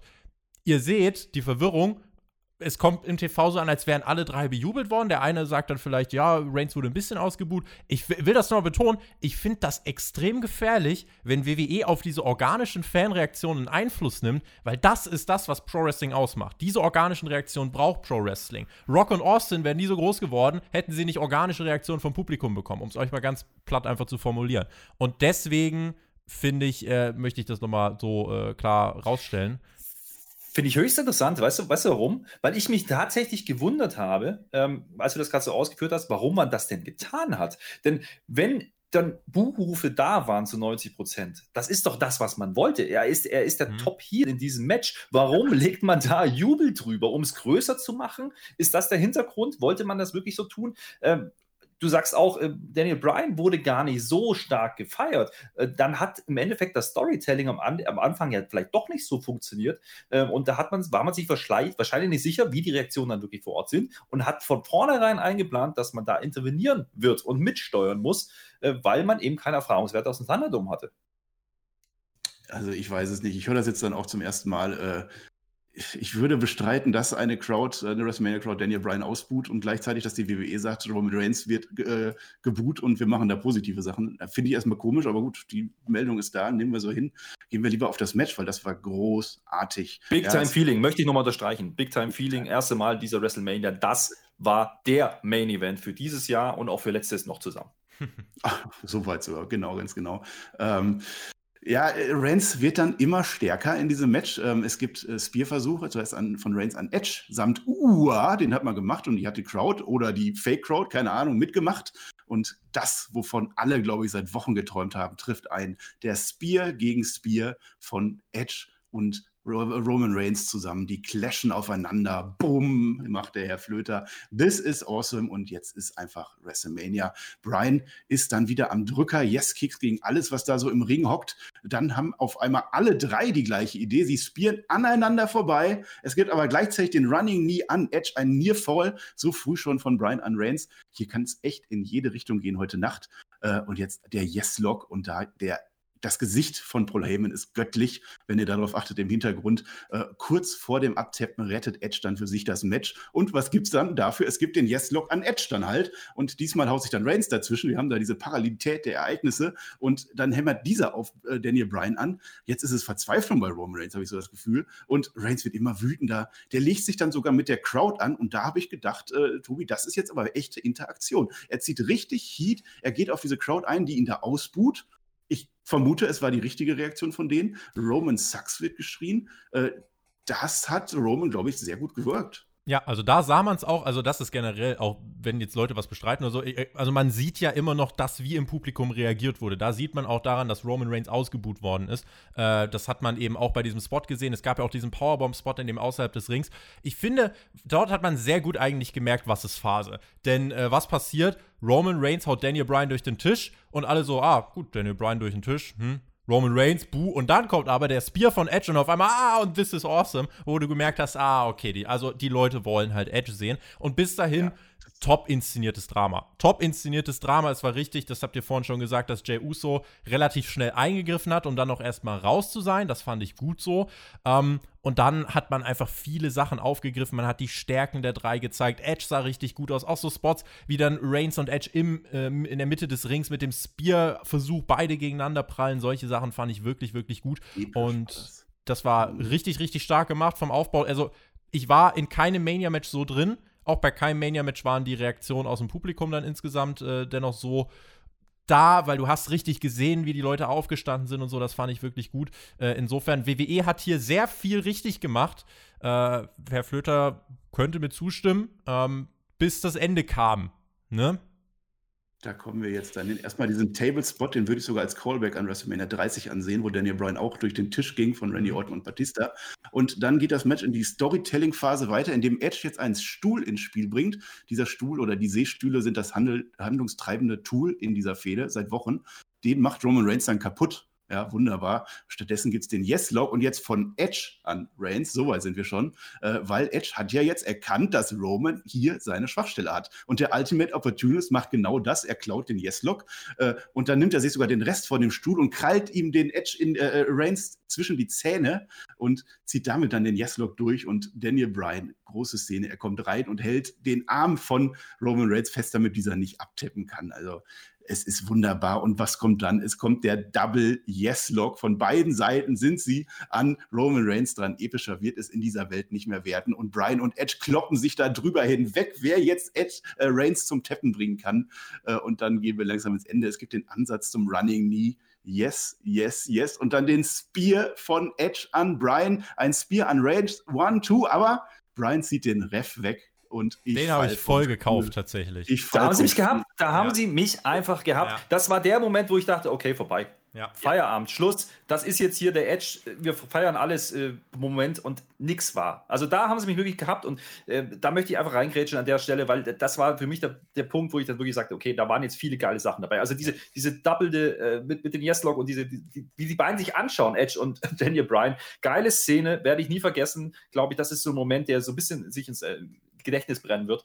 Und dann diese Szene, ich habe wirklich geglaubt, okay, das ist es jetzt, Edge macht's, okay, alles klar, kannst du nicht viel falsch machen, WWE. Und die machen es mhm. nicht, ja. Äh, und es geht noch ein bisschen weiter. Also da war viel, viel drin. Ihr habt es gesagt, das Storytelling in diesem Match war schon durchaus vorhanden. Ähm, ich möchte noch mal kurz auf die, auf die Reaktion zu, zu, sprechen kommen. Ich kann mir noch vorstellen, dass man da so ein bisschen an den Schaltern gespielt hat, ähm, um Reigns während des Matches noch mehr in die klare Position zu bringen und auch ja, ein bisschen die Kontroversen mit, mit äh, Edge und mit Daniel Bryan ein bisschen aufzuklären. Denn man konnte ja durchaus mutmaßen, dass äh, ja, Edge vielleicht als Tweener in dieses Match gegen, gehen würde. Ja, äh, das hat man am Ende dann nicht gemacht. Vielleicht ist das auch der Grund, warum man da ein bisschen gespielt hat. Ähm, ist egal, weil es am Ende alles rotz, piep, egal, was davor passiert ist, wie es aufgebaut war, das war zwar gut, aber dieses Match hat geliefert, was es sollte. Es hat Spaß gemacht zu gucken. Ich hatte, wie gesagt, Big Time Feeling und das war auch genau der würdige Abschluss für eine WrestleMania. Und äh, sowas möchte ich sehen. Ob dann am Ende Reigns das Ding gewinnt, da waren wir noch nicht, da kommen wir gleich noch im Matchverlauf dazu, aber wie er das Ding gewinnt, auch das macht für mich Sinn. Marcel, führ das mal aus. In deinen Worten, ich äh, kann das nicht beschreiben. Ich versuch's, ich versuch's weiter. Denn Edge, der haut jetzt die Stühle durch die Gegend, einen nach dem nächsten macht er fertig, denn das ist jetzt sein Moment und der wird ihm jetzt nicht mehr weggenommen werden. Und er baut den Concerto an Daniel Bryan auf. Wir kennen die Story von Daniel Bryan, wie ihm das die Karriere gekostet hat, seine Schäden am Nacken und äh, am, am, Gehirn. Und er will ihn lähmen. Und bei Reigns ganz genauso. Es ist ausgebreitet, äh, der große WrestleMania-Moment, der Blick von Edge an der Stelle, der geht in den Wahnsinn über und Daniel Bryan wird tatsächlich äh, konzerttot. Äh, ich weiß nicht, ob er tot ist am Ende. Er ist einfach tot. Und bevor es dann aber an Roman Reigns gehen kann, gibt es jetzt nochmal so einen kleinen Heel-Downer, denn Jay Uso ist wieder da, er greift ein. Es kommt zum Spear von Reigns an Edge und dann schließlich zum Concerto an Edge. Und jetzt haben wir tatsächlich zwei Leichen im Ring liegen: Daniel Bryan und Edge. Die beiden mit ihren Nackenproblemen sind beide tot. Roman Reigns nimmt sie sich, stapelt sie aufeinander, er pinnt beide und bleibt unser Universal Champion und dann musste ich dann durchatmen nach diesem Match. Und äh, Tobi, ich weiß nicht, wie du es siehst, wir können gerne von fünf Sternen äh, reden oder die, die, Debatte einfließen lassen. Aber ich glaube, du hast ein Problem damit, dass am Ende der Heal gewonnen hat. Du hast vorhin, äh, bevor wir aufgenommen haben, hast du noch einen interessanten Punkt gebracht. Hat nicht Edge eigentlich Daniel Bryan gepinnt? Denn das kann man, finde ich, aufgreifen. Sehen, ja. Mhm. Dieses Ende hat auf jeden Fall. Alex, ich. Äh, ja, da, da interveniere ich. Da, da muss ich schwer atmen. Nein, hat er nicht. Denn wenn du genau hinschaust, liegt Edge auch mit den Schultern. Der liegt zwar auf Daniel Bryan, aber er liegt genauso mit den Schultern auf der Matte und darüber lag Roman Reigns. Das uh. heißt, er pinnt beide. Ja? Mach mal die Augen auf. Ich weiß, so Kleinigkeiten, da achtet man beim Indie-Wrestling nicht drauf. Das bist du nicht gewohnt. Aber hier ist WWE, das ist die große Bühne. Ja? Äh, ich wollte nicht rein in die Parade, aber du erzählst einfach Unsinn, ja. Also das ist der Käse. Wer hat denn sowas gesagt, dass das da, also. Das ist ja auch nur so ein AW-Guy da unten. Dann, ne dann, nehmen wir, dann nehmen wir das mal an, bei AW liefert jeder Main-Event explosionsartig ab. Das könnte aber mal, äh, ne? Ähm, also, was hier passiert ist, wir nehmen jetzt einfach mal das Ergebnis so, wie es ist. Ich habe es so wahrgenommen, dass viele am Ende gesagt haben, so, boah, geiler Main-Event, aber jetzt verteidigt einfach der, der hier. Ich habe jetzt schon gelesen, äh, das Ende war doch geil. Äh, das ganze Match war geil. Das ganze Match war großartig. Ich habe mit dem Sieger ein Problem. Und zwar, wir reden hier vom ersten Event seit 13 Monaten, bei dem die Fans wieder mit am Start sind. Und was ich so rausgelesen habe, ist, äh, einige haben sich halt einfach gefreut, ja, die Fans sind wieder da, aber dem Großteil, so habe ich es wahrgenommen, dem Großteil hat so irgend, irgend so eine Kleinigkeit hat gefehlt, damit Mania so richtig abliefern kann. Waren es die Stories, waren es die Matches, weil es gab ja schon Highlights, es gab ja auch diese Momente, aber eine große Sache hat WrestleMania in diesem Jahr gefehlt. Denn bis auf Bianca Belairs Titelgewinn gab es keine großen Face-Titel Siege. Ich möchte jetzt nicht alles durchgehen und man soll jetzt auch bitte nicht bei mir ankommen von wegen, ja, aber Rhea Ripley ist doch kein, kein Mega-Heal. Ja, sie ist aber auch kein Babyface. So wurde sie in der Story nicht dargestellt. Und diese WrestleMania zu eröffnen mit Bobby Lashley und Drew McIntyre und zu sagen, Top-Face Drew McIntyre, ja, der letztes Jahr in der Lernturnhalle catchen musste, der verliert clean gegen Bobby Lashley und diese Mania zu beenden mit Roman Reigns, der Edge, der zehn Jahre jetzt, nachdem er den Titel wieder gewinnen kann, den er nie verloren hat, ja. Und Daniel Bryan, äh, dass er die beiden besiegt und damit WrestleMania abzuschließen, ist in meinen Augen bei der ersten Show mit Fans als Promote, ich hätte also ich wäre es meine Company, würde ich das nicht machen. Ich halte das dann für schlechtes Promoting, weil ich mir denken würde, geil, jetzt kommen dann die Payoffs, ja, im Thunderdome, weil wir wissen noch nicht hundertprozentig, wann kommen die Fans zurück. Und wenn du viele Face-Payoffs bringen musst in der Summe, dann muss das bei Mania passieren. So, und du hast aber hier einen Riddle, der verloren hat. Du hast von mir aus hier noch einen äh, Big E, der verloren hat. Ja, eine Asuka hat verloren. Ich glaube, die Flöte will, dass der Moderator einschreit. Und äh, Alex Flöter darf natürlich gleich auch was sagen. Ähm, das ist das, was mich hier gestört hat. Äh, und ich, ja, Big E könnte als Face jetzt gegen Reigns gehen, das stimmt. Ähm, das wäre ein Programm, aber insgesamt fehlt mir hier der große positive Abschluss. Das ist das, was äh, auch zum Beispiel dann Enrico Alec, äh, der war für die Bild vor Ort, der hat gesagt, irgendwie dieser Main-Event-Ausgang hat irgendwie so die Stimmung nochmal gekillt, weil alle sind dann so nach Hause so, oh, ja, gut. Und mhm. äh, ich finde, das ist nicht das, mit, das Gefühl, mit dem ich aus WrestleMania rausgehen möchte. So, jetzt darfst du. Prost. Ich hatte bereits in der Preview gesagt, ja, wenn man WrestleMania einmal stimmungstechnisch an die Wand fahren kann, und an die Wand fahren meine ich hier einfach nur, dass die Heels das Spotlight bekommen. Dann war es dieses Jahr, denn wir haben jetzt noch ein paar Wochen, ein paar Monate, wo keine Fans da sind. Und das ist genau der Grund, warum man das tun muss. Denn wenn die Fans dann wirklich dauerhaft wieder da sind, dann kommen die großen Faces raus und sagen, hey, jetzt SummerSlam, was weiß ich, wann es wieder weitergeht. Dann kann man das machen und dann hat man nicht nur einen Abend mal eine Reaktion und alle sagen so fünf Minuten, hey, der, der Face hat gewonnen, juhu, Daniel Bryan und dann steht er morgen wieder vor LED-Wänden. Nein, dann ist die Halle wieder da. Ja, und das hätte man jetzt hier nicht machen können. Dementsprechend kann ich nachvollziehen, dass man das nicht unbedingt tun musste. Also ich finde diese, diese ungeschriebenen Gesetze bei WrestleMania, was immer alle Fans wollen, wir brauchen Big-Time-Wohlfühlmomente am Ende. Wenn man es machen konnte, dann war es dieses Jahr, wo man es eben nicht so macht und wo man mit der Regel einfach mal bricht. Ich verstehe deine Argumentation. Ich verstehe das durchaus. Ich verstehe auch, dass man zumindest hätte dann vielleicht Big E den großen Moment geben können. Auch das verstehe ich. Und dennoch halte ich es nicht für gänzlich falsch. Ähm, die Wahrheit liegt aber irgendwo dazwischen wahrscheinlich. Also es gibt nicht nur dieses Schwarz oder Weiß und das ist das, was man dann manchmal ein bisschen vergisst ich erfreue mich einfach an diesem groß aufgebauten Main Event. Der war toll und der war am Ende auch gut gelöst, weil Roman Reigns doch wieder nur durch einen Eingriff rausgeht als Sieger und damit wieder dieses Heal-Ding noch ein bisschen verstärkt wird. Also das fand die ich. Die Frage, okay. die Frage ist, was hast du davon, wenn jetzt hier jemand einschaltet, ja, hat gesagt, komm, WrestleMania, die Fans sind zurück, das gebe ich mir. Und er denkt sich, ah, geil, komm, äh, Top Roman Reigns dann will ich jetzt das Edge den Titel gewinnen. Ah, klappt nicht, verdammt. Dann will ich, dass Big E zu Hause gewinnt. Ah, klappt nicht. Dann will ich, dass, äh, keine Ahnung, ja, dass äh, die Frauen-Tag-Team-Titel irgendwann im Face-Team gewonnen werden. Ah, es klappt nicht, ja. Ich will, dass Riddle gewinnt. Ah, klappt nicht. Und das ist in der Summe, finde ich dann einfach zu viel, weil es wird definitiv Leute geben, kann ich dir garantieren, die hier sagen, irgendwie war das so demotivierend, warum soll ich jetzt weiter gucken? Ja, es ist ja irgendwie. Das, das, das verstehe ich. Dem, das Argument verstehe ich durchaus. Ich finde aber, äh, wir dürfen nicht vergessen, wir stehen sehr unter dem Eindruck gerade von, von dem Main-Event-Ausgang. Und wir Wrestling-Fans tendieren ja oftmals ich kann dazu, dir, Ich kann dir sagen, dass eben ein ja. einziges Babyface einen Titel gewonnen hat. Das war Bianca Belair. Der Rest, das war Und das war doch ein groß, das war, das war ein sehr, sehr großer Moment. Ja.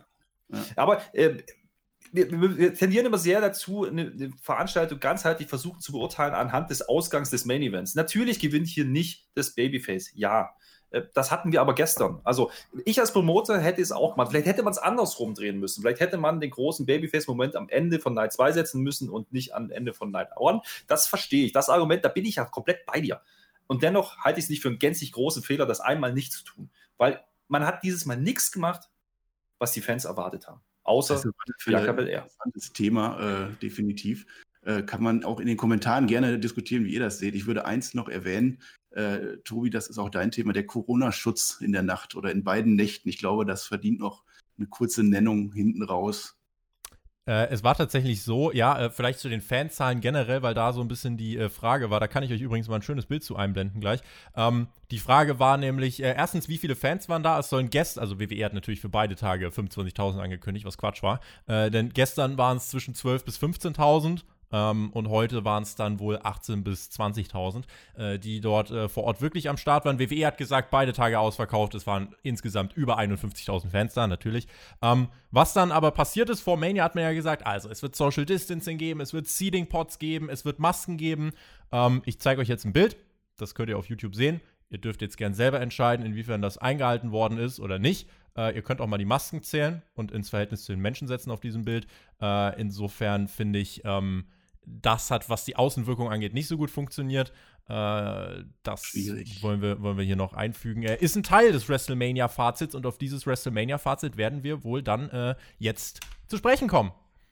Ja, du hast auch einen Tweet noch äh, geschickt, wo dann ein Fan heute positiv getestet wurde und stolz verkündet Der sich hat, im ja. Nachhinein als äh, angebt, also wir hoffen, dass das auch so ist. Er hat gesagt, nee, ich war eigentlich gar nicht da, ich habe nur getrollt, ja, aber, aber es hat auf Twitter jemand geschrieben, äh, ja, ich habe einen positiven ja. Test, äh, bin aber trotzdem vor Ort, ich lasse mich davon nicht abhalten. Äh, wenn's nur, Menschen haben das geliked. Ja, also wenn es nur äh, auch eingibt, der da positiv ist. Bei dieser Umsetzung der, oder bei dieser Nicht-Umsetzung der äh, Guidelines äh, ist das dann sehr äh, unverantwortlich. Ja, dann jetzt Fazit. Fazit, Herr Flöter. Es waren übrigens äh, nicht alle getestet, Barney.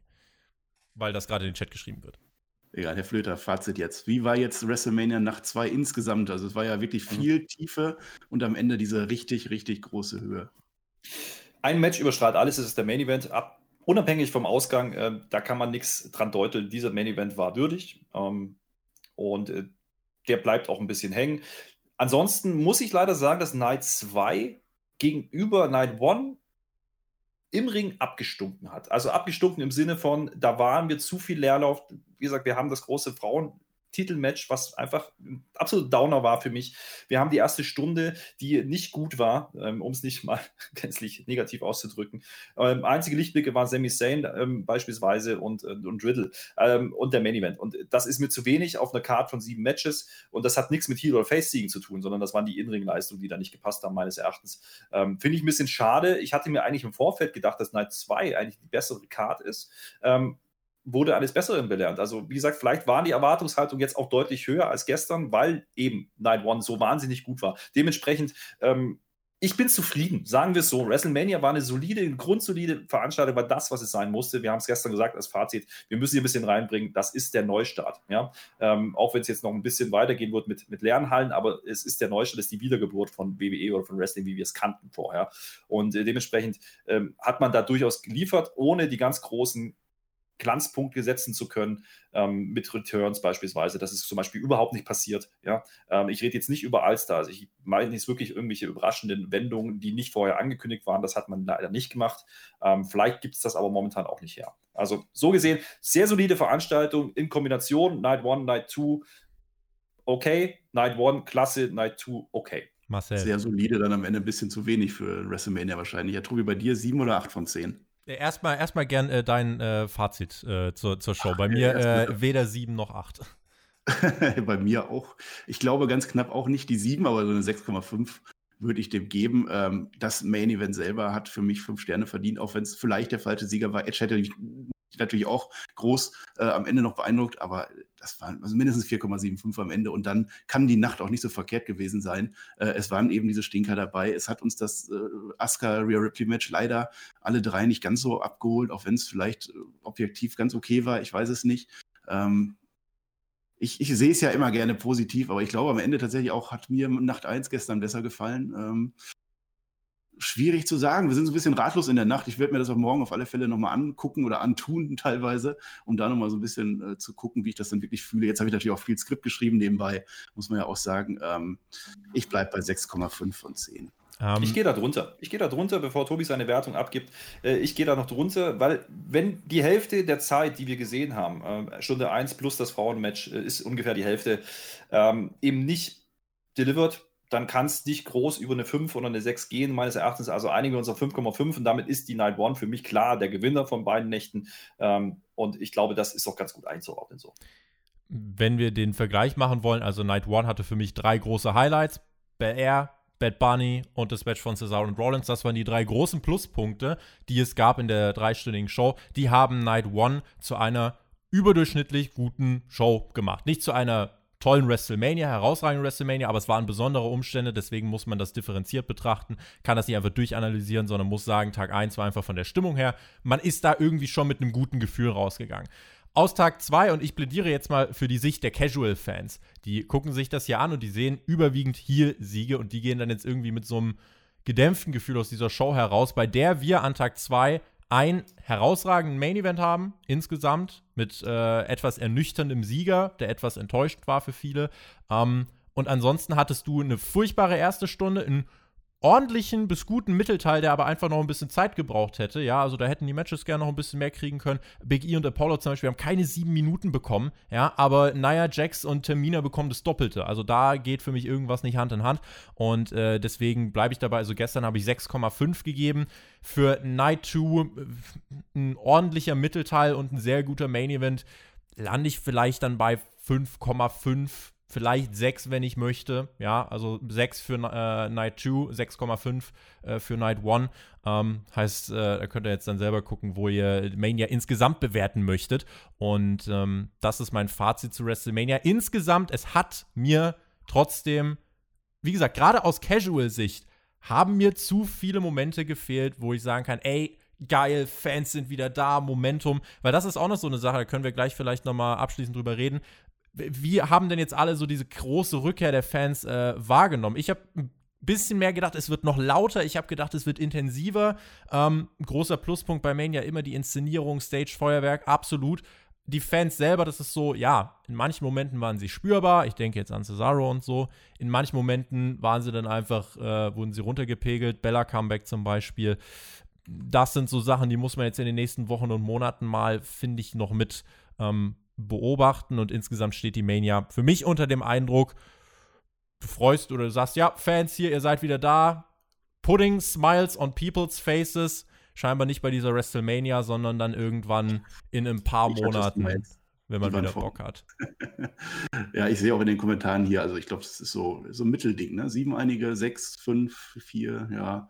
Pendelt sich so bei vier bis sieben ein, glaube ich. Also ich glaube, einige fanden es besser als andere andere waren eher. So ist enttäuscht. es in der Welt. Es ist vielleicht ein Fragezeichen WrestleMania gewesen. Ähm, wir sind am Ende. Ich würde natürlich jetzt eben noch auf das Tippspiel gucken und da gibt es einen Shoutout. Wir haben ja getippt 14 Matches. Wir haben drei, die gewonnen haben. Äh, der Paul, der Kevin Feldberg und auch Peter Watkins haben jeweils 10 Punkte geholt. Glückwunsch dazu. Das Tippspiel äh, übrigens für alle, die sich fragen, was für ein Tippspiel wir haben in der WrestleMania Preview, die es zu hören gibt bei uns auf Patreon, patreon.com slash Spotfight Podcast. Dort haben wir einen äh, Versuch ausgerufen, denn wir wollten schauen, wie viele interessieren sich für ein Tippspiel und für alle Supporter wird es das dann auch ab dem nächsten Pay-Per-View, Backlash, 16. Mai. Ab dort wird es das dann auch geben. Da äh, können die Patrons mittippen und am Ende gibt es sogar coole Preise. Ja, dazu äh, mehr in den nächsten Wochen auf äh, Patreon. Äh, das nur für alle, die sich fragen: Hä, Tippspiel habe ich nichts von gehört. Das ist äh, für alle Supporter. Da will der Tobi aber nur ablenken. Jetzt, äh, also es haben 40 Patrons mitgemacht, also danke dafür. Tobi möchte ablenken, die Flöte, sie grinst schon, ich sehe es doch hier. Diese Mania wurde nicht äh, mit einem, also wenn man vernünftig an diese Mania rangegangen ist, mit Menschenverstand, hat man keine Punkte ah. holen können. Wir können verkünden, Team WWE for Life, for Life, die AEW Guys haben versagt. Ja, äh, ich muss aber auch sagen, äh, Alex, du hast sieben und alle anderen haben sechs. Das heißt, im Grunde hast du es für uns rausgerissen. Yes, sir. Jetzt siehst du hier. So. ich sollte mich, sollte mich entmuten, wenn ich reden möchte. Das gibt jetzt doch die Faust, ja. Das ist natürlich. Ich grinse so vor mich hin, weil ähm, da kann man sich jetzt rausreden aus der Sicht des Casual-Fans. Tobi, nein.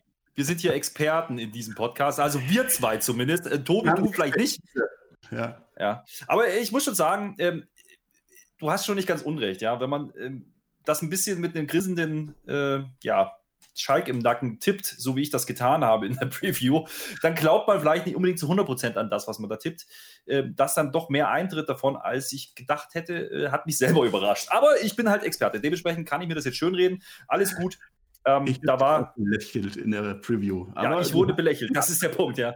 ja. Das Booking, was ich halt am Donnerstag gewohnt bin, fußt mehr auf Logik. Deswegen war es ein bisschen zu viel umstellen. Logik in der WWE. Also ich, das war doch zum Scheitern verurteilt, ja. Äh, ich möchte aber auch erwähnen oder ich muss erwähnen, dass Team NXT gewonnen hat in Wahrheit, aber die waren auch gar nicht eingeladen. die. Ich weiß gar nicht, wer da drin ist. Der hat 11 von 14, der hat den Gesamttipp gewonnen. Shaggy hat auch 6 aber Per herausragend. Tut mir leid. Shoutout an NXT. Aber es ging ja auch nur um WWE gegen AEW und da haben wir halt gewonnen. Wir freuen ja, uns. Wie es gehört. Das ist auch alles in Ordnung so. Ich meine, äh, man muss ja auch mal die Kirche im Dorf lassen.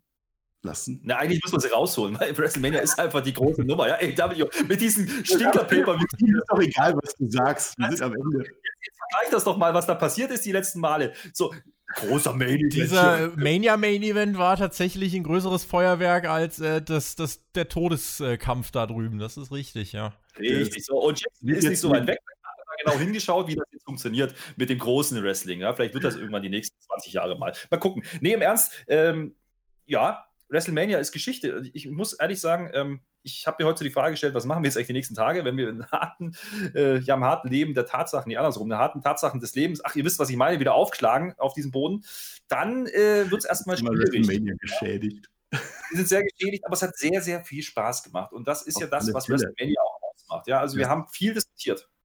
Zumindest immerhin, das wird jetzt ganz groß bei uns im Team Flötenschlumpf. Das wäre so mein Arbeitstitel, äh, mit dem ich aufgewacht bin die Tage.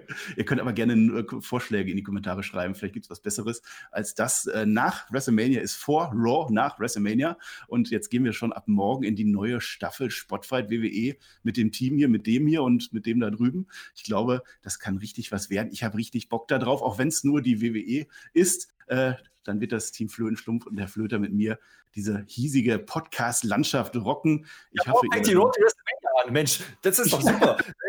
genau. Morgen geht das alles von vorne. Es geht immer weiter, immer weiter. Es gibt kein Ende in der WWE. Ich hoffe, ihr bleibt uns alle gewogen und gebt uns dann auch die Zeit ähm, zum Einspielen und uns verbessern. Äh, und dann sage ich nochmal von Herzen Danke für all eure Unterstützung hier. Ihr seid's. Und dann könnt ihr jetzt drum streiten, ihr beiden, wer von euch die Abmoderation macht. Ich bin raus. Da streite ich nicht lange rum. Äh, nur so viel. Vielen, vielen Dank für dieses freundliche Aufnehmen im Team, ja, und äh, auch die Reaktionen, die ich bekommen habe über die Tage äh, von euch da draußen, äh, habe ich nicht mitgerechnet, hat mich sehr gefreut. Und äh, jetzt mal ganz ohne irgendwelchen Blödsinn, den ich erzählen möchte, vielen, vielen Dank dafür. Ähm, wir werden uns wieder hören. In den nächsten Wochen, Monaten, wann auch immer, zweimal die Woche, da habe ich richtig viel Spaß äh, und Bock drauf. Und dementsprechend Dankeschön. Und die Appellation ähm, an den Verlierer, an den Tippspielverlierer. Ähm, wenigstens diesen einen großen Moment. Vielleicht ist das ja dieser Wohlfühlmoment, den er die ganze Zeit haben wollte. Bitte schön, Tobi. Der Trost, ja, den äh, bekomme ich jetzt von euch. Vielen lieben Dank. Äh, danke an alle, die diese äh, Podcast-Reihe von uns gehört haben. Ja, diese äh, beiden Mania-Tage waren insgesamt doch trotzdem spannend. Also gestern das, äh, die Wasserschlacht, das Regenfiasko. Heute zum Glück, der Wrestling-Gott hat gesagt, nee, ich schieb die Wolken vor Showbeginn zur Seite und äh, es war mal ein richtiger Mania-Tag.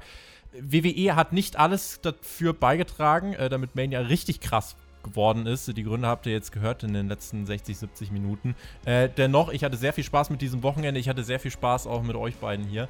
Und äh, hoffe, ihr da draußen hattet viel Spaß beim Hören und verfolgt uns weiter in den nächsten Wochen, Monaten. Wir geben weiter alles. Äh, wir reißen, was Podcasts äh, angeht. Äh, wir lassen nicht abreißen. Im Gegenteil, es wird mehr kommen und darauf freue ich mich. Wen es betrifft, die beiden da oben, die hört ihr in den Raw und SmackDown Reviews. Mich hört ihr in diesem komischen, äh, stringenter und logischer gebuckten AEW Dynamite da am Donnerstag.